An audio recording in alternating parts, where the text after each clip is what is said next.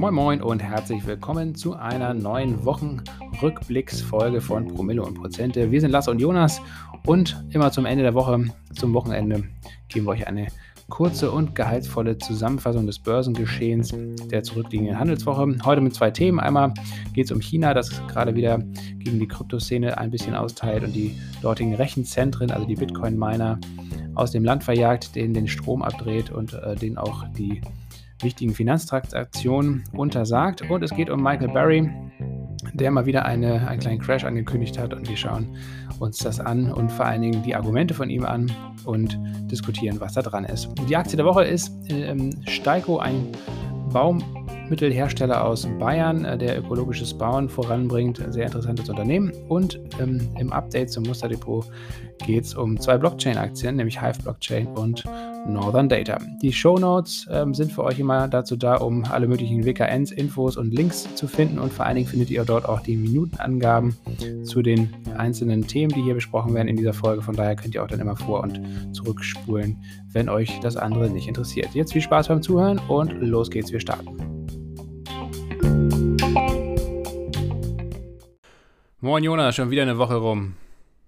Ja, geht schnell. Moin Lasse, hallo. Ja, geht wirklich schnell, ne? Aber so richtig äh, viel passiert ist diese Woche nicht. Das Spannendste war ja anscheinend Mittwoch das, das nervenaufreibende, reibende Spiel ähm, Deutschland gegen Ungarn, die Wasserschlacht von München. Ähm, was ich nicht wusste, das war das erste Aufeinandertreffen im, äh, unter Turnierbedingungen seit dem Wunder von Bern 1954. Hast du es gewusst? Das habe ich wirklich nicht gewusst. Also nicht mal in einem Freundschaftsspiel aufeinander getroffen. Ja, doch, unter Turnierbedingungen. Also, Ach, unter Turnierbedingungen. Also das, das, erste Turnier, die, die, erste Turnierbegegnung zwischen Deutschland und Ungarn seit 1954, seit dem Wunder von Bern. Ja, damals waren die, die Ungarn ja noch die gefürchteten Weltklasse-Spieler, ja. Äh, das, was vielleicht heute Frankreich ist oder Deutschland mal war, 2014, das waren die Ungarn damals, 1954. Ähm, aber auch die heutige ungarische Mannschaft hätte es ja fast vollbracht, Deutschland mal wieder in der Vorrunde rauszuschmeißen und die Ära Löw vorzeitig zu beenden. Ähm, haben wir gerade nochmal uns den Kopf aus der Schlinge gezogen. Und äh, ja, und an der Börse ist auch nicht viel passiert, aber an den Kryptomärkten ist auch nicht was passiert. Und ich würde sagen, damit steigen wir auch in den Wochenrückblick ein. Ja, genau. Also an Kryptomärkten ging es ähm, leider wieder kräftig runter. Also es war eigentlich, ja, es gab, gab da Werte, in denen wir selber nicht investiert sind, die, die, die irgendwie um über 30, 40 Prozent eingebrochen sind mal wieder. Ähm, ja, bei so den bekannteren Dingern, was weiß ich, irgendwie Polkadot, ähm, ja, Ethereum, mh, mm, Cardano, ADA. Cardano, also ADA, Cosmos Atom, Filecoin, Mina, was da alles dabei ist. Ähm, ja, die sind so, würde ich sagen, im Schnitt 15, zwischen 15 und 20 Prozent eingebrochen in der Spitze.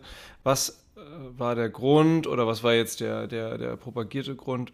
China ähm, macht jetzt ernst und schmeißt die Bitcoin-Miner, die Bitcoin-Rechenzentren oder die Rechenzentren, die sich auf das Schürfen von neuen Bitcoins, auf das Errechnen von neuen Bitcoins spezialisiert haben, ähm, schmeißt die aus dem Land. Also die Chinesen sind ja schon vor wenigen Monaten ähm, in, der, in der inneren Mongolei so dagegen vorgegangen. Und ähm, jetzt geht es auch noch den Rechenzentren, die in, in Sichuan, einer Provinz, die äh, bekannt ist für, gutes Essen. Für, ihr scharfes, für ihr scharfes Essen, für ihr gutes Essen. Ähm, es gibt auch den Sichuan-Pfeffer, äh, besonders fruchtig. Ja, also die, die Sichuan-Leute, die, die, ähm, die gambeln besonders gerne, die essen gerne scharf und die saufen gern. Also sagt man so. Ähm, und offenbar äh, meinen sie auch gerne Bitcoin. Ja, das passt ja auch ganz gut, dass sie dann da ausgerechnet dann die ganzen Rechenzentren hochgezogen haben. Passt irgendwie, passt irgendwie zusammen. Ähm, was ist denn vielleicht, ja, oder äh, was, was hatte das dann für Auswirkungen? Ähm, also die, die Hashrate, das ist so die Maßeinheit, für, oder die Hash Power ähm, ist so die Maßeinheit für die, für die Rechenleistung von Minern oder eines individuellen Miners oder eines Mining Pools oder des ganzen Netzwerks insgesamt. Und diese, und diese Hash Rate ist halt krass gesunken und seit, dem, seit den Höchstständen von vor sechs, sieben Wochen ist diese, ähm, ist diese Rechenleistung im, im, im, Netzwerk hat sich mittlerweile fast halbiert. Äh, ja, hört sich jetzt erstmal super dramatisch an, hat jetzt den, ähm, hat jetzt den Stand von November letzten Jahres erreicht. Also kann man jetzt schon sagen, so im historischen Vergleich jetzt nicht ultra dramatisch, aber zumindest sieht man, nicht nur die Kurse sind extrem volatil, ähm, das, ähm, sondern auch, auch, auch die Hashrate ist, ist nicht stabil oder ist auch ähm, großen Schwankungen unterworfen. Ähm, das führt jetzt einfach dazu oder kann dazu führen, dass das Netzwerk insgesamt langsamer ist, also dass, dass Transaktionen länger dauern und vor allem ähm, ist, geht das Schürfen von neuen Bitcoins äh, verlangsamt sich. Da können jetzt auch erstmal Leute sagen, die jetzt, die jetzt ähm, Bitcoin bereits haben, naja, Stock-to-Flow-Model, ähm, wenn jetzt das Schürfen neuer Bitcoins deutlich langsamer ist, dann sind ja die Bitcoins, ähm, die es jetzt schon gibt, in Umlauf gibt, die ich, die ich erwerben kann, ähm, dann, dann sind die ja mehr wert, weil es halt schwieriger ist, die noch ungeschürften Bitcoin zu, zu schürfen bzw. zu errechnen. Also ähm, insgesamt wurde es aber sehr negativ aufgenommen und kurzfristig ist es äh, fürs Netzwerk auch, auch, auch, auch negativ. Ich würde, würde jetzt sagen als Laie, dass, dass die Hashrate immer noch auf einem Niveau ist, dass das Netzwerk sicher ist. Insgesamt, da hatten wir auch mal eine Folge zu gemacht, äh, war es ja sowieso so, dass, dass, dass äh, teilweise über 70 Prozent der, der Bitcoin-Miner, äh, Bitcoin-Schürfer in China sitzen und dass das insgesamt mit Skepsis betrachtet wurde. Ne? Also ein dezentrales Netzwerk oder ein dezentrales äh, Buchhaltungssystem auf einer Blockchain-Basis wie, wie, wie, wie Bitcoin es ist, in einem Land wie, wie China, das ja äh, seit dem Bestehen der Volksrepublik China, wann war es? 1948, Lasse? Ja, kann, kann gut sein. Ich glaube schon, ja. Ähm, der lange Marsch ne, ähm, ne, von Mao, der ist dann irgendwann zum Ende gekommen, ja. ja. Genau, genau, seit vielen Jahrzehnten, also ein Zentralist, ein stark zentralistisch organisiertes China, ähm, das äh, war ohnehin schon so eine paradoxe Sache und ähm, ja, teilweise Leuten Dorn im Auge oder, oder ohnehin schon so eine Art Damoklesschwert, was da über, über dem Netzwerk hing. Und gut, alle Leute, die im Pro-Bitcoin sind, haben jetzt natürlich die Hoffnung, dass die, die Miner sich eben jetzt in, in, in, in Länder begeben, in denen, ähm, ja, in denen es nicht so äh, zentralistisch und nicht so, ja, wie soll man sagen, äh, Bitcoin-feindlich ähm, die Regierung aufgestellt ist. Also insgesamt tat es den Kursen jetzt erstmal richtig schlecht. Da gab es richtig auf die Mütze. Rückblickend betrachtet kann man sagen, hey, did you buy the dip? Wäre wär gut gewesen, aber ist ja auch immer so die Frage, wo, wo, wo dippt es denn auf und, und, und geht wieder hoch? Ne? Greift man, ne? man hat ja wieder, auch jetzt wieder die Möglichkeit, oft ins fallende Messer zu greifen. Kauft bei minus 10%, ah, scheiße, ist bis minus 20%, bis minus 25% runtergegangen. Also Seit den Tiefs hat es sich wieder erheblich erholt. Bitcoin ähm, fast auf 29.000 runtergegangen, jetzt ähm, teilweise wieder fast bei 35.000 gewesen. Also die Volatilität in dieser Woche äh, bei Kryptos insgesamt sehr hoch. Und ähm, wir können feststellen, die Hashrate, die Rechenleistung im Bitcoin-Netzwerk stark gesunken aufgrund, ähm, aufgrund der chinesischen Maßnahmen. Ähm, und diese Leute, die sich da zusammengeschlossen, die werden als Mining Pools betrachtet. Die schließen sich ja zusammen, wir hatten nochmal eine Folge dazu gemacht, um ihre Rechenpower, um ihre Rechenkraft zu erhöhen. Ähm, und äh, wir haben festgestellt, in diesem Proof of Work Algorithmus, wie Bitcoin ihm unterlegt und Ethereum noch unterlegt. Ethereum macht sich ja auf, äh, in Proof of Stake unterwegs. Wir haben dazu mal eine Folge gemacht. Lasse, welche war das? Ja, es war leider innerhalb eines Wochenrückblicks, deswegen weiß ich das jetzt auch nicht mehr ganz genau. Äh, müssten wir ah, nochmal okay. gucken. Aber also auf jeden Fall, das musste ungefähr im März und April gewesen sein. Da hatten wir in einem Wochenrückblick, steht ja auch in den Shownotes immer, ja, äh, haben wir sehr ausführlich ja, über Proof of Proof Work und Proof Stake, of Stake ähm, ges ähm, ge gesprochen. Ja, und ich glaube auch, oder das ist natürlich auch so eine Sache, die, äh, die wir jetzt sehen, ähm, das ist natürlich eine Entwicklung, die den, den Zug hin Richtung Proof of Stake natürlich wahrscheinlich nochmal beschleunigt. Also den ja, Trend ja. Richtung Proof of Stake. Weil es einfach viel weniger Rechenleistung braucht. Ne? Man, man kann die Transaktion sehr viel schneller durchführen. Die Leute stehen auch nicht in Konkurrenz zueinander, ne? wie, wie, wie bei Proof of Work. Ne? Da geht es um die, da wird eine Wette gerechnet. Genau, und auch in Sachen Energieverbrauch, äh, Ökologie und so weiter ist das natürlich, ist der Proof of Stake-Ansatz sehr viel sinnvoller als der Proof of Work-Ansatz. Ja. Ja.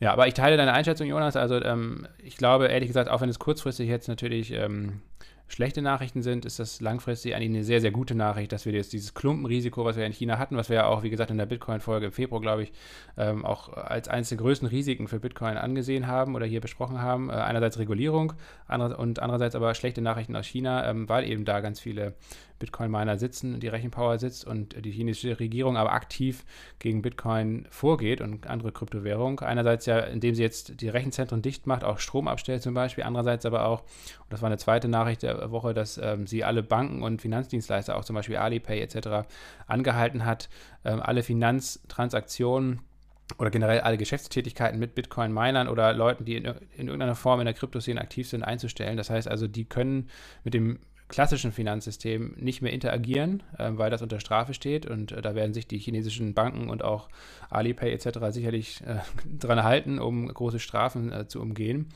Ähm, das heißt also, den wird den Bitcoin-Minern oder allen Leuten da in der Kryptoszene, den wird von zwei Seiten der, der Hahn zugedreht. Ne? Einerseits ähm, der Zugang zum normalen Finanzsystem wird gekappt und andererseits der Zugang zum Stromnetz äh, und äh, zu anderer Infrastruktur wird gekappt und dementsprechend ist es jetzt eine Frage der Zeit eigentlich, bis, bis diese Rechenzentren in Nachbarländer verlegt werden oder auch in ganz andere Weltregionen. Und wir werden zum Ende der Folge nochmal über zwei interessante Aktien sprechen, die ähm, genau das tun ähm, über Hive Blockchain und über Northern Data. Von daher also zum Ende der Folge, das sind zwei Sachen, die wir auch im Musterdepot äh, geändert haben. Das äh, zahlt dann auch nochmal auf dieses Thema ein. Genau, vielleicht nochmal auch eine positive Nachricht, die es, die, es, die es gab, oder zwei positive Nachrichten. Die kleinere äh, wäre, dass, dass Bitcoin jetzt auch ähm, nicht unter die 29.000 Dollar ge, ähm, gefallen ist. Rein technisch gesehen war, war das ziemlich wichtig, dass da ähm, im Bereich 29.400, 29.800 extrem viele Käuferinnen und Käufer äh, auf den Markt getreten sind. Also einerseits natürlich die Leute, die die, die verkauft haben, weiter oben haben, äh, haben möglicherweise wieder gekauft oder haben Short-Positionen eingedeckt. Aber es, es hat auch äh, noch mehr gegeben, es hat Zukäufe gegeben. Das, das ist auf jeden Fall eine für den Bitcoin jetzt mal für sich eine positive Nachricht. Und die andere ist, dass Israel ähm, sich auch auf den Weg macht, ähm, eine CBDC, Central Bank Digital Currency, ähm, äh, zu etablieren und Israel wird da aufs Ethereum-Netzwerk setzen. Jetzt auch wieder persönliche Meinung. Ähm, Ethereum hat mit Sicherheit deut deutlich, also viel mehr Anwendungsmöglichkeiten und Anwendungsfälle als, als Bitcoin. Und ähm, es treten jetzt immer mehr Menschen auf, ähm, die sich viel besser auskennen als Lasse und ich im Bereich Krypto, die sagen, ähm, Ethereum hat aufgrund dieser Vielfalt und ähm, äh, dieser, dieser, dieser vielen Anwendungsmöglichkeiten, die bereits jetzt schon live sind und praktikabel sind auf Ethereum ähm, und ähm, ein deutlich besseres und größeres Potenzial als Bitcoin. deswegen, ja, ich bin mittlerweile auch der Meinung, aufgrund meines Laien-Achtelwissens, dass e- Ethereum eine, eine, ja, eine rosigere Zukunft hat als Bitcoin.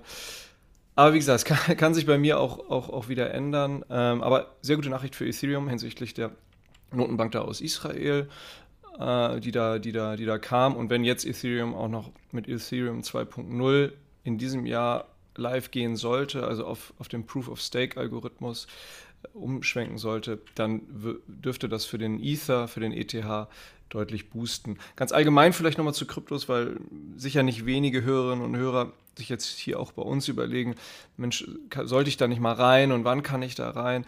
Also die allermeisten Tokens und Coins, die es da gibt, äh, da draußen gibt, es sind ja mittlerweile Zehntausende, sind scheiße äh, und, und, und, und ganz viele davon wiederum sind, sind auch Betrug und einfach nur dazu gedacht, ähm, die, die, Kurse aufzupumpen, äh, die Leute, die den Token kreiert haben, schnell und zügig reich zu machen. Ähm, und, und, also die allermeisten Leute werden mit diesen, mit diesen kleinen Coins ähm, Geld verlieren. Das ist hundertprozentig sicher dass das bei den meisten Coins so passieren wird. Na, dann gibt es halt die, diese größeren wie, wie, wie Bitcoin, wie Ethereum, äh, wie ADA, wie, wie, wie Atom. Da muss man ein bisschen selber in die Recherche gehen, äh, bei denen das sicherlich nicht passieren wird, aber auch bei denen ist das Risiko, dass wir von diesen Niveaus auch nochmal 50 bis 70 Prozent abtauchen, dann eine Weile auf dem Kursniveau bleiben und dann wieder mehrere hundert Prozent vielleicht nach oben gehen. Also es ist, bleibt ein hochriskanter, extrem volatiler Bereich, braucht man echt starke Nerven ähm, es gibt viele Anwendungsfälle. Lassen ich persönlich finden Polkadot zum Beispiel super, ähm, finden Cosmos cool, finden Ether sehr interessant oder halten selber auch Ether oder ETH. Deswegen alles unsere persönliche Meinung, aber man braucht wirklich Nerven äh, aus Drahtseilen. Am besten äh, einfach, äh, wenn man sich dann dazu entscheidet, nach der eigenen Recherche kaufen und wirklich liegen lassen. Nicht jeden Tag drauf gucken, macht meiner Meinung nach sonst fast jede und jeden völlig verrückt. Ähm, aber es ist, denke ich, ein Bereich, der auch langfristig bleiben wird. Dafür gibt es einfach äh, zu viele Anwendungsmöglichkeiten, potenzielle. Ähm, und ja, sucht euch einfach mal drei, vier Coins raus und mit kleinem Geld rein, einfach mal einen Fuß in der Tür. Ähm, aber wie gesagt, wirklich, es, ist, es bleibt ein hochspekulativer, hochschwankungsintensiver Bereich. Ja, ähm, da ist nicht viel hinzuzufügen und äh, die ähnliche Einschätzung teilt auch Michael Barry, den wir jetzt ja auch schon öfter mal hier im Podcast hatten. Der hat mal wieder einen rausgehauen. Das ist die zweite Meldung der Woche, die wir hier ganz spannend fanden und kurz mal im Wochenrückblick covern wollen. Ähm, Michael Barry, wie gesagt, für alle, die es noch nicht äh, wissen, ähm, bekannter Shortseller, also der spekuliert oft auf fallende Kurse und ähm, hat das auch in der Immobilienkrise 2007, 2008 frühzeitig gemacht und ist damit sehr reich geworden und auch sehr bekannt geworden. Hollywood hat auch einen Film, The Big Short heißt der, ähm, über ihn gemacht mit äh, Christian Bale in der Rolle des Michael Barry. Naja, Michael Barry ähm, twittert öfter mal einfach ein paar Sachen ähm, und löscht diese Tweets dann auch nach kurzer Zeit wieder. Das hat er jetzt äh, vor kurzem oder letzte Woche auch wieder gemacht. Ähm, da ging es um die sogenannte Mutter aller Crashs. Äh, die er da prophezeit. Ähm, ja, wie bei allen Crash-Propheten, ich würde jetzt Michael Berry gar nicht als Crash-Prophet abtun, aber auf jeden Fall, ähm, er ist jetzt ja definitiv jemand, der da eher skeptisch auftritt und, ähm, und denkt und das auch kundtut, ähm, dass, dass wir durchaus einfach äh, mal zu größeren Verwerfungen an den Finanzmärkten kommen könnten. Ähm, wie das da immer so ist, ähm, da sind natürlich viele wahre Dinge oder Überlegungen mit drin oder, oder viele Dinge, die ich eigentlich teilweise auch teile und, äh, und Michael Berry hat ja auch in der Vergangenheit öfter mal richtig gelegen. Ähm, aber was sagt er jetzt ganz konkret? Er geht vor allen Dingen auf die Bewertung von Meme-Stocks ein und auch auf die Bewertung vieler Kryptos, die er eben fernab der Realität äh, sieht. Ähm, da ist natürlich die Frage, was ist denn überhaupt die Realität aktuell? Ne? Also was ist überhaupt eine faire Bewertung für eine Kryptowährung zum Beispiel oder was ist auch eine faire Bewertung für einen Meme-Stock? Äh, da kann man mit den klassischen Fundamentals oder so kann man dann natürlich wenig anfangen, bei Kryptos ja erst recht nicht. Ähm, das heißt also, ähm, die Antwort wäre da meines Erachtens, wir wissen es gar nicht. Wir wissen es schlichtweg nicht, was da jetzt fair ist und was da nicht fair ist und wie lange ähm, so, eine, so eine Situation wie bei bestimmten Meme-Stock-Werten anhalten kann und wann es eben auch wieder komplett zusammenbricht. Ähm, ja, er geht auf jeden Fall davon aus, dass, wie gesagt, diese Blase platzen wird, dass da sehr viele Privatanlegerinnen und Anleger ihr Geld verlieren werden und dass das eben auch große Auswirkungen hat auf den, ähm, auf den Gesamtfinanzmarkt. Und ich glaube, da wäre ich zumindest anderer Meinung, dass ich meine, gerade bei Kryptos haben wir jetzt ja schon per Definition eigentlich einen Crash. Wir haben jetzt über, bei, bei den allermeisten Kryptowerten ja schon seit, seit den All-Time-Highs ähm, 40, 50, teilweise auch mehr Prozent ja, Kursverlust. 70 Prozent runtergekommen. Genau, ja. bei Dogecoin oder so, ne, diese äh, Spaßwährung, die da auch mit Elon Musk äh, hochgejubelt wurde, ähm, die hat, glaube ich, schon über 70 Prozent seit den ähm, All-Time-Highs verloren. Das heißt also, eigentlich sind wir da ja schon mittendrin. Ähm, da kann sicherlich jetzt noch ein bisschen mehr Luft abgelassen werden, aber eigentlich ist, ist das, das Allermeiste, glaube ich, wahrscheinlich schon passiert. Das liegt wahrscheinlich schon hinter uns. Und ähm, der Gesamtmarkt hat davon überhaupt keine Kenntnis genommen eigentlich. Und ähnlich würde ich denken, dass es auch bei den Meme-Stocks ist. Das ist klar, wenn man da jetzt bei GameStop zu spät eingestiegen ist, beziehungsweise zu spät aussteigt, ähm, ja, dann wird man da als Einzelperson sehr viel Geld verlieren, aber ähm, das hat meines Erachtens keine großen Auswirkungen auf den Gesamtmarkt. Fakt ist aber auch, ähm, dass das Finanzsystem, wie wir es jetzt aktuell haben, definitiv hochgradig instabil ist. So, das ist auch nichts Neues.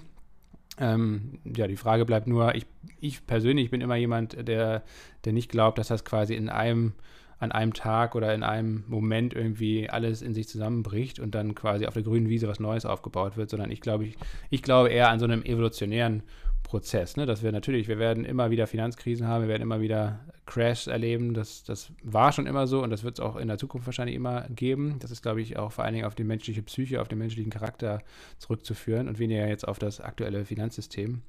Ähm, aber ähm, ja, ich, ich glaube, von solchen Schlagzeilen, von solchen Tweets, ganz egal, wer jetzt da der Wortführer ist oder die Wortführerin, ähm, würde ich mich persönlich auf jeden Fall jetzt nicht verrückt machen lassen und ganz entspannt weiter and Hold, ETF äh, und hier und da mal eine andere Einzelaktie machen und das war's. Das wäre zumindest meine Einschätzung. Jonas, wie siehst du das?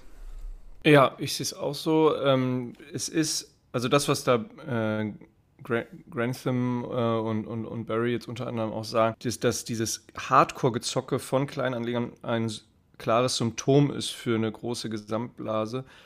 Das war in der Vergangenheit oft so. Ähm, aber wenn man es jetzt mit, mit äh, zum Beispiel der Dotcom-Bubble vergleicht, Ende der 90er, äh, ums Millennium rum, da haben eben sehr viele Firmen auch noch gar keine Umsätze, geschweige denn Gewinne gefahren. Das ist jetzt anders im Tech-Bereich.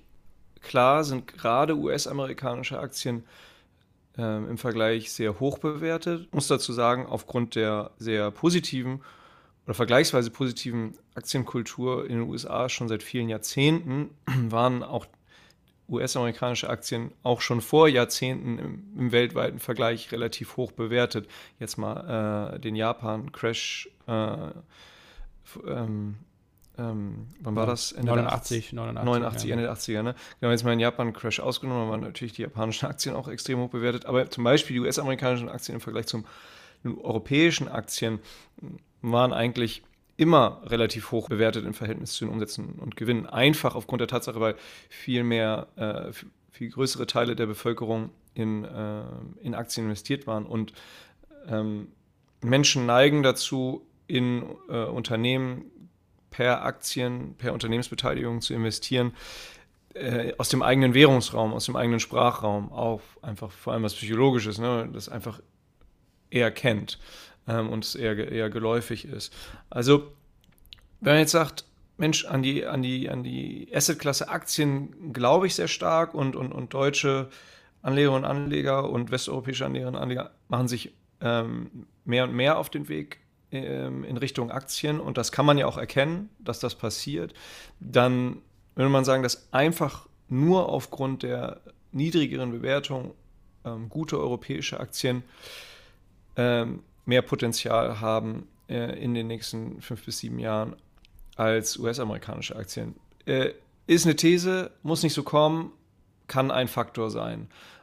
Aber auf der anderen Seite, gerade im Tech-Bereich, sind halt eben viele amerikanische Unternehmen einfach auch sehr viel wachstumsstarker. Das muss man sagen. Sie sind dominanter, sie haben eine bessere Marktposition, sie sind oft auch ja. innovativer und ähm, dementsprechend ist dann letztendlich auch diese hohe Bewertung gerechtfertigt, weil sie das eben Jahr, Quartal für Quartal, Jahr für Jahr durch ein sehr hohes Gewinn- und Umsatzwachstum eben auch ähm, nachweisen, diese Bewertung, beziehungsweise in die Bewertung reinwachsen und ähm, das dann auch gerechtfertigt ist. Also von daher, das darf man glaube ich auch nicht ver vergessen, dass ähm, auch was wir jetzt sehen, der Gesamtmarkt äh, wird ja auch mal von Barry und Gantham ähm, argumentiert, dass er eigentlich auch überbewertet ist. Das glaube ich zum Beispiel überhaupt nicht. Ich glaube schon, wie gesagt, ein, viele Einzelwerte sind definitiv überbewertet und man muss da wirklich sehr genau hingucken und die Spreu vom Weizen trennen. Aber ähm, der Gesamtmarkt ist meines Erachtens bei dem Gewinnwachstum, was wir da gerade auch im S&P 500 sehen, äh, nicht überbewertet.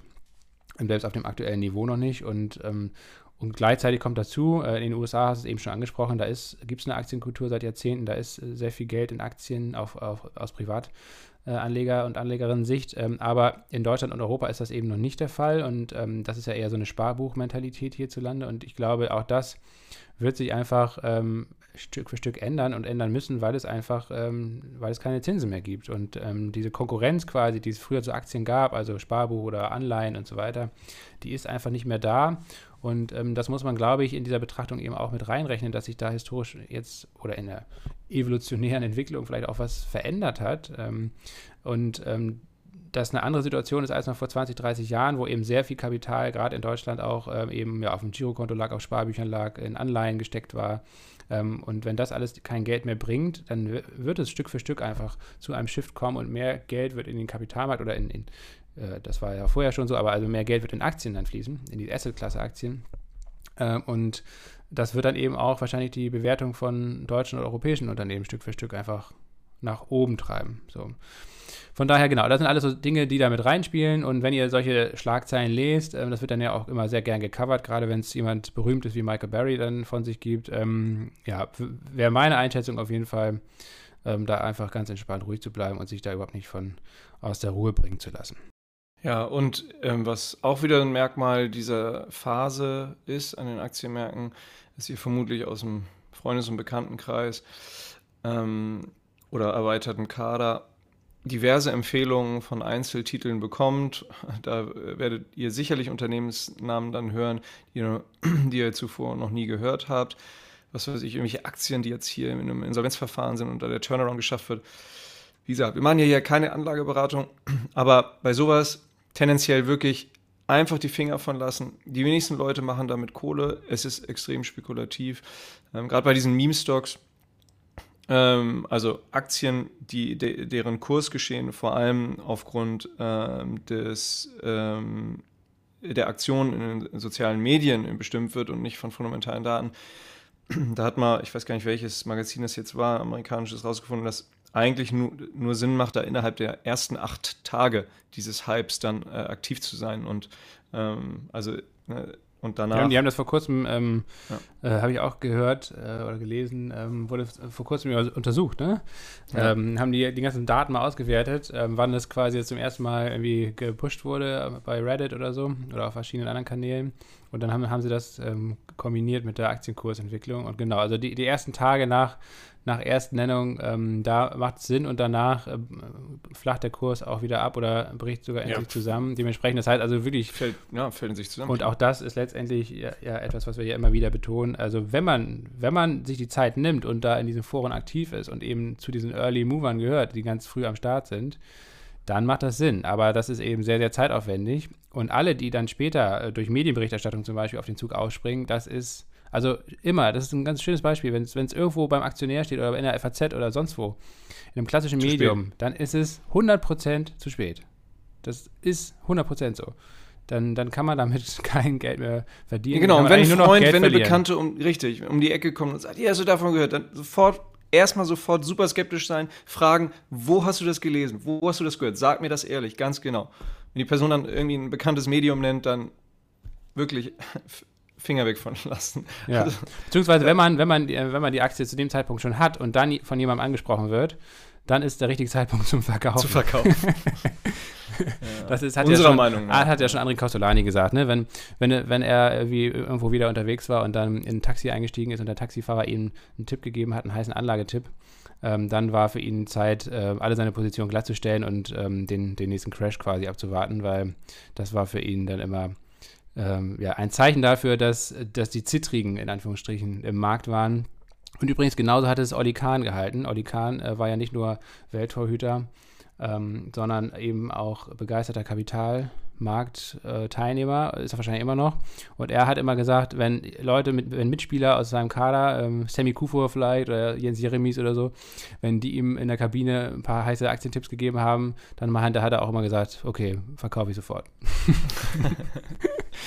So, also ähm, äh, das war dazu und jetzt, äh, Jonas, kommen wir schon zur 80 der Woche und das ist ein, ein Urgestein, ein, ähm, eine Perle, kann man sagen. Und wir müssen aber leider auch feststellen, und das ist die wichtigste Meldung vorab, wir sind beide nicht selbst investiert. Und waren auch nie investiert. Wir waren selbst, ja, wir waren selbst nicht investiert, wir sind nicht investiert. Wir ärgern uns eigentlich schon seit Jahren darüber und äh, deswegen nehmen wir es jetzt zum Anlass. Äh, ich glaube, die Aktie hat nämlich gerade wieder ein neues Allzeithoch erreicht, deswegen covern die Aktie jetzt trotzdem hier im Podcast.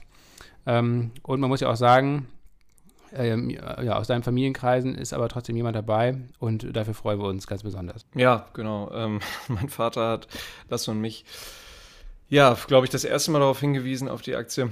Da, da stand sie, glaube ich, bei 27 Euro. Jetzt steht sie irgendwas bei 107 Euro. Ist, auch, ist ein gutes Jahr her. Also fantastische Entwicklung. Ähm, Steiko ist es äh, die Kandidatin oder der Kandidat, ähm, ein Unternehmen, das ökologische Bauprodukte, die aus Holz gewonnen werden, herstellt. Ähm, süddeutsches Unternehmen. Wir packen die WKN mal in die Show Notes. Ja, irgendwie so ein typisches Beispiel. Du hörst davon, es hört sich gut an, du machst nichts, das Ding geht immer weiter nach oben ähm, und wir haben uns teilweise die Bewertung so am Rande angeguckt, ist so nebenbei immer mal mitgelaufen, haben gedacht, oh, eigentlich müssten wir bei Steiko rein, müssen wir bei Steiko rein, dann war das Ding plötzlich bei 60, wir gesagt, oh Gott, schon verdoppelt. Ähm, ja, jetzt das Ding, wie gesagt, bei ungefähr 107 Euro das kann man, da, so schön irrational sind wir Menschen ja auch und das äh, zeigt sich dann letztlich auch an, äh, an den Börsen oder in den Depots. Äh, es gibt im Grunde, es gibt keine äh, wirklich gute Erklärung dafür, weshalb wir da nicht drin sind. Gut, ich erspare euch jetzt das Lamentieren. Wir ähm, beglückwünschen meinen Vater, der da seit Ewigkeiten drin ist. Also, Steiko ähm, äh, ist Marktführer im Segment von Holzfaserdämmstoffen ja, Baubranche boomt in Deutschland, ähm, insbesondere auch im, im, im privaten Bereich. Äh, ökologische ähm, Bauprodukte auf, auf Holzbasis boomen.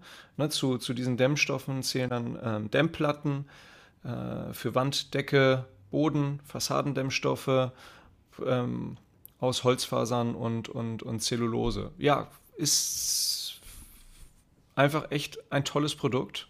Äh, wir haben, äh, mein Vater hat selber auch irgendwann bei, bei, ähm, bei der Sanierung seines Hauses genutzt. Ähm, ich glaube, eine Innendämmung hatte er vorgenommen und hat da eben Holzfaserdämmplatten von Steiko einbauen lassen. Ähm, da, war, da hatte er die Aktien schon, also äh, er war da schon von überzeugt und seit, seither, der, der Taupunkt hat sich auch nicht äh, nach innen verlagert und ähm, die Wärmebrücken wurden auch reduziert. Das ist ja das Ziel von solchen Dämmsystemen, ne, dass Wärmebrücken ähm, drastisch reduziert werden, also dass Wärme nicht, ähm, nicht nach außen gelangt im Winter oder, äh, oder im Sommer von außen nicht, nicht nach innen gelangt. Also ähm, sind ist eine tolle Sache, die, die Steiko da macht. Die haben auch ähm, konstruktive Bauelemente wie Stegträger.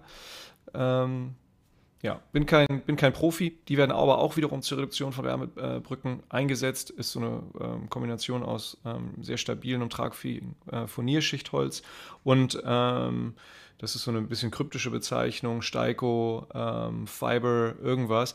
Also da hat, hat Steiko sich aus verschiedenen Holzfaserstoffen etwas ausgedacht, vermutlich patentiert und ähm, in diesen Stegträger mit eingebaut. Ähm, also, Weltmarktführer, Hidden Champion, gibt es seit 1989 aus Süddeutschland, hat auch zwei weitere Werke in Polen, äh, wächst unglaublich. Ähm, Umsatz im Quartal, ersten Quartal diesen Jahres fast 22 Prozent gegenüber dem ersten Quartal letzten Jahres. Das EBIT, also das Betriebsergebnis vor äh, Zinsen und Steuern, hat sich um fast 130 Prozent gesteigert. Absoluter Wahnsinn. Ja, muss man sich nicht wundern, dass der Kurs weiter durch die Decke geht, wenn das Wachstum so gehalten wird, wenn man daran glaubt, dass ähm, hier in Deutschland der, der, der Bauboom weitergeht.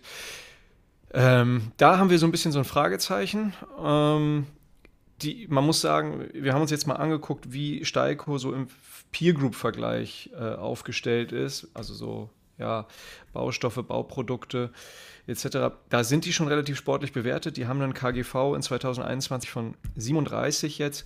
So die Peer Group hat so um die 20. Ja, mal wieder gehen wir nicht rein. Wahrscheinlich steht das Ding in einem Jahr bei 200 Euro. Wir halten euch auf dem Laufenden wir persönlich, wie gesagt, keine Anlagebereitung, gehen jetzt auch nicht rein, ähm, aber ist ein, offensichtlich ein tolles Unternehmen. Aber Jonas, was wir vielleicht machen sollten, wir packen uns das jetzt mal auf die Watchlist im Musterdepot ja. in die in Rubrik Industrie. Ähm, und wir werden uns jetzt, das war wirklich eng, äh, eng covern, Preisalarme reinhauen und auch mal vielleicht ein paar Chart-technische Analysen uns reinziehen, ab welchem Niveau man da vielleicht mal gut reinkommt und einen guten Fuß in die Tür stellen kann, weil ähm, das können wir eigentlich so nicht auf uns sitzen lassen. Und ich glaube, also erstens ist Steiko ja wirklich ein gut, gut geführtes, gut aufgestelltes Unternehmen. Zweitens glaube ich tatsächlich total dran, dass es, ja, dieser Bauboom wird sicherlich ein bisschen abebben, aber was, glaube ich, nicht abebben wird, was echt ein absoluter Megatrend ist, nicht nur in Deutschland, sondern weltweit, ist halt ökologisches Bauen. Das ist ganz, ganz wichtig, gerade wenn es um Dämmen geht. Wenn man sich diese klassischen Dämmmethoden anguckt, dann ist es ja die, die reinste Katastrophe mit Styropor und mit irgendwelchen Chemikalien und diesem ganzen äh, Mist. Deswegen glaube ich, dass das, das Steiko da auch langfristig super aufgestellt ist ist und positioniert ist und dass das weiterhin auch großes Wachstum geben wird in diesem Segment.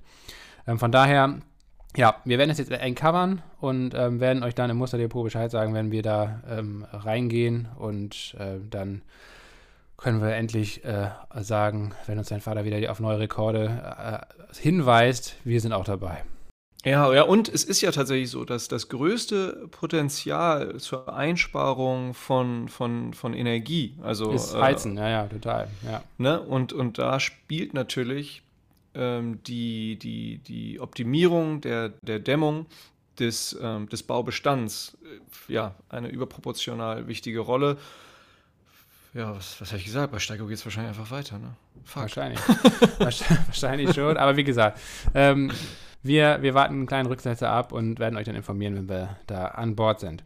Ähm, ja, Musterdepot ist ein gutes Stichwort, äh, denn zum Schluss machen wir noch ein kleines Update und das schließt so ein bisschen den Kreis zur ersten Meldung im Wochenrückblick, nämlich ähm, es geht um zwei Blockchain-Aktien, die wir vor, ich glaube, zwei Wochen habe ich sie mir persönlich ins Depot gelegt und habe das dann auch im, im Musterdepot ergänzt. Ähm, Äh, zum ersten geht es um Hive Blockchain, das ist ein Unternehmen mit Sitz in Kanada. Ähm, aktuelle Marktkapitalis Marktkapitalisierung, so schwieriges Wort, äh, von rund 700 Millionen Euro. Ähm, die machen schon Gewinn, ähm, also das sind zumindest die Daten von OnVista, die ich jetzt hier gezogen habe. Ähm, Gewinn pro Aktie in 2020 erwartet von äh, 21 Cent die Aktie. Das entspricht einem KGV von 9, äh, was ja eigentlich erstmal recht moderat klingt. Ähm, was machen die überhaupt? Ähm, Crypto-Mining, ähm, also das heißt genau das, was wir eben gerade besprochen haben, ne? also Datenzentren, Rechenzentren, die dann eben ähm, verschiedene Kryptowährungen, äh, Bitcoin, Ethereum primär, aber auch andere, ähm, ja, da die Rechenleistung für die Blockchain bereitstellen und dann eben diese, diese Coins schürfen. Das machen sie aber vor allen Dingen mit erneuerbarer Energie. Das ist ein ganz, ganz wesentlicher Punkt, äh, den ich cool und spannend finde. Und zweitens machen sie das in ähm, politisch stabilen Ländern, nämlich in Kanada, Island und Schweden, da eben primär dann auch mit Wasserkraft und mit Geothermie auf Island zum Beispiel. Ähm, ich könnte mir vorstellen, ähm, beziehungsweise kommen wir jetzt vielleicht mal erstmal zu den Risiken und ähm, der Einstieg war wahrscheinlich von mir persönlich jetzt auch nicht so absolut perfekt, äh, weil wir ja nach wie vor auf den Boden bei, auf die, auf die Bodenbildung eigentlich bei, bei Kryptowährungen warten. Da ist eben noch Luft nach unten wahrscheinlich, haben wir ja auch immer wieder besprochen. Ähm, und da der Kurs sehr stark eben mit Bitcoin korreliert, ähm, birgt das eben kurzfristig auch Risiken, dass es da noch weiter bergab gehen könnte. Also wenn man da eben jetzt noch nicht drin ist, dann kann man auch durchaus, glaube ich, einen Abstieg ab, Einstieg abwarten. Das macht Sinn. Ähm, wer dabei ist, so wie ich jetzt, ähm, ich, hab, ich bin, glaube ich, kurz ein bisschen mehr als 2 Euro habe ich da jetzt für die Aktie bezahlt. Ähm, ja, hat das hoffentlich mit einer kleinen Position getan. Das ist wichtig, ähm, auch wirklich zu erwähnen. Ein hochriskanter Wert. Ähm, also die Position sollte jetzt nicht mehr als 1% Gewichtung haben, vielleicht eher noch ein bisschen weniger. Ähm, so ist es bei mir, ein bisschen weniger als 1%. Ähm, und ja, da der Wert eben sehr volatil ist, ähm, ist halt auch die Frage, ob, da, ob es überhaupt sinnvoll ist, einen Stopp zu platzieren. Ähm, alternativ könnte man einen Stopp bei 1,40 Euro platzieren. Äh, das ist das Niveau ungefähr, wenn, wenn Bitcoin quasi durch die 20.000 Dollar äh, rauscht, also 20.000, 22.000, da ist ja nochmal eine ordentliche Unterstützung. Wenn es noch tiefer geht, ja, dann, dann wird es wahrscheinlich auch erstmal ähm, bei bei, bei Hive wahrscheinlich wieder unter der 1 Euro gehen. Von daher könnte man vielleicht bei 1,40 Euro einen Stopp platzieren. Ich persönlich, wie gesagt, meine Positionsgröße ist da so klein, ich werde da einfach keinen Stopp platzieren, weil die Wahrscheinlichkeit, dass man unglücklich und äh, doof ausgestoppt wird an einem volatilen Tag, ist höher, als dass das dann irgendwie was bringt. Ähm, wie gesagt, keine Anlageberatung. Ähm, es ist ein hochriskanter Wert, aber, und jetzt komme ich mal zu den Vorteilen, also ich glaube ja nach wie vor, dass, ähm, ähm dass diese Blockchain-Technologie ähm, dass das eine große Zukunft haben wird. Ähm, vor allen Dingen jetzt, dass die, dieser Wegzug aus China, diese Dezentralisierung, dass es eben nicht mehr mit 60, 70 Prozent geballt in China ist, äh, sondern sich auf verschiedene Weltregionen und Länder verteilt, dass das eben langfristig sehr, sehr positiv ist und dass dann vor allen Dingen auch Unternehmen wie Hive Blockchain ähm, davon profitieren. Vor allen Dingen, wenn man eben noch ähm, mit reinnimmt, dass, ähm, dass sie von Anfang an auf erneuerbare Energien setzen und also auch dieses, dieses ökologische Problem adressieren. Das fand ich auch ähm, sehr spannend. Ein anderes Unternehmen, was ähnlich ist, ähm, Northern Data. Ähm, Unternehmen in äh, Deutschland, Unternehmenssitz in Deutschland, äh, aber ist mit einem amerikanischen Unternehmen zusammengegangen. Ähm, das war ursprünglich ein Unternehmen, das in der Pharmabranche aktiv war, unter dem Namen BioSilo Healthcare. Ähm, und dann 2018 kam es zu einer Neuausrichtung des Geschäfts und einem Zusammenschluss mit einem amerikanischen Unternehmen. Ähm, seitdem ist der Unternehmenssitz aber nach wie vor in Deutschland. Ähm, Marktkapitalisierung liegt etwas höher bei 1,3 Milliarden. Auch hier wird äh, für 2021 schon ein Gewinn erwartet, ähm, nämlich in Höhe von 6,39 Euro ähm, je Aktie. Das entspricht einem KGV von 11. Auch hier sind die Daten von OnVista. Was macht äh, Northern Data? Die entwickeln, bauen ähm, und bauen letztendlich High Performance Computing Elemente, also viele also Software- und Hardwareprodukte für Rechenzentren betreiben und bauen diese Rechenzentren aber auch teilweise selbst. Das heißt, sie sind also auch im Crypto-Mining aktiv, allerdings breiter aufgestellt als Hive, denn auch andere Bereiche wie zum Beispiel maschinelles Lernen und KI-Anwendungen, Big Data Analytics oder Game Streaming, ähm, all das machen sie auch für B2B-Kunden. Das heißt, sie sind da etwas breiter aufgestellt als Hive. Und was ich auch sehr spannend finde, sie machen das eben nicht nur mit stationären Rechenzentren, sondern eben auch mit mobilen Rechenzentren, äh, die dann in Containern sind und auch mobil hin und her gefahren werden können und ähm, somit sehr viel flexibler sind. Also Northern Data ist meines Erachtens ein Unternehmen, was auch aktuell sehr stark mit dem Bitcoin-Kurs oder mit Kryptokursen allgemein äh, korreliert. Also auch da empfiehlt sich vielleicht ein Einstieg kurzfristig nochmal abzuwarten. Aber langfristig glaube ich, dass das Unternehmen da ein sehr, sehr spannendes Geschäftsfeld hat mit hohen Wachstumsraten und anscheinend ja auch ganz gut positioniert ist, wenn man sich so die ganzen Berichte über das Unternehmen durchliest, dass sie da eben eigentlich sehr gut im Markt positioniert sind und auch technologisch ganz gut am Start sind. Anscheinend ja auch schon Gewinne erwirtschaften, auch im letzten Jahr schon. Ähm, von daher, ja, auch da bin ich drin, wahrscheinlich ein Tick zu früh. Gleiches gilt ähm, auch hier wie bei Hive, kleine Position, hohes Risiko. Ähm, das heißt also wirklich ähm, da, da ganz klein reingehen, wenn überhaupt. Ähm, vielleicht, wenn man noch nicht drin ist, sogar ein bisschen abwarten. Wir haben es jetzt im Musterdepot. Wir haben, wie gesagt, für diese beiden Werten bewusst keinen Stopp gewählt. Ähm, einfach aufgrund der Tatsache, dass, dass man da auch durchaus sehr unglücklich ausgestoppt werden kann. Ähm, ja, bei, bei Northern Data ist es letztendlich so, die sind letztes Jahr an die Börse gegangen. Ähm, wenn man wirklich ja, einen Stopp setzen will, um auf ganz Nummer sicher zu gehen, dann ist es letztendlich wahrscheinlich eher ein Stopp, der sehr weit weg ist, also bei unter 40 Euro. Da, ist, da waren zweimal die Tiefpunkte im letzten Jahr. Wenn es da drunter geht, dann sieht es wahrscheinlich aus welchen Gründen auch immer richtig schlecht für die Aktie aus. Von daher könnte man da vielleicht einen Stopp setzen, der einigermaßen gut gewählt ist. Wie gesagt, ich persönlich mache keinen Stopp. So, ähm, Fazit, wie gesagt, spekulative Titel, ähm, kleine Positionsgröße, aber ich finde das auf jeden Fall spannend aktuell und glaube ehrlich gesagt, dass dass es gerade durch die kurzfristigen Verwerfungen, die es da in China gibt, dass das langfristig für diese beiden Unternehmen eigentlich eher eine große Chance darstellt. Ähm, das war's, Jonas, ne? Damit sind wir durch für heute. Ja, für diese Woche, Wochenrückblick hat ein Ende. Macht's gut, schönes Wochenende schon mal. Jo, genau, schönes Wochenende und bis zur nächsten Folge. Ciao, ciao. Das war's für diese Woche mit Promille und Prozente. Herzlichen Dank fürs Zuhören. Herzlichen Dank auch an unsere Unterstützer und Unterstützerinnen. Dieser Podcast finanziert sich nämlich nur durch euch, durch die Community. Alle Infos dazu findet ihr wie immer auf promilleprozente.de. Ihr könnt entweder einmalig oder auch wiederkehrend einen kleineren Betrag an uns spenden über PayPal oder auch über die eine Überweisung.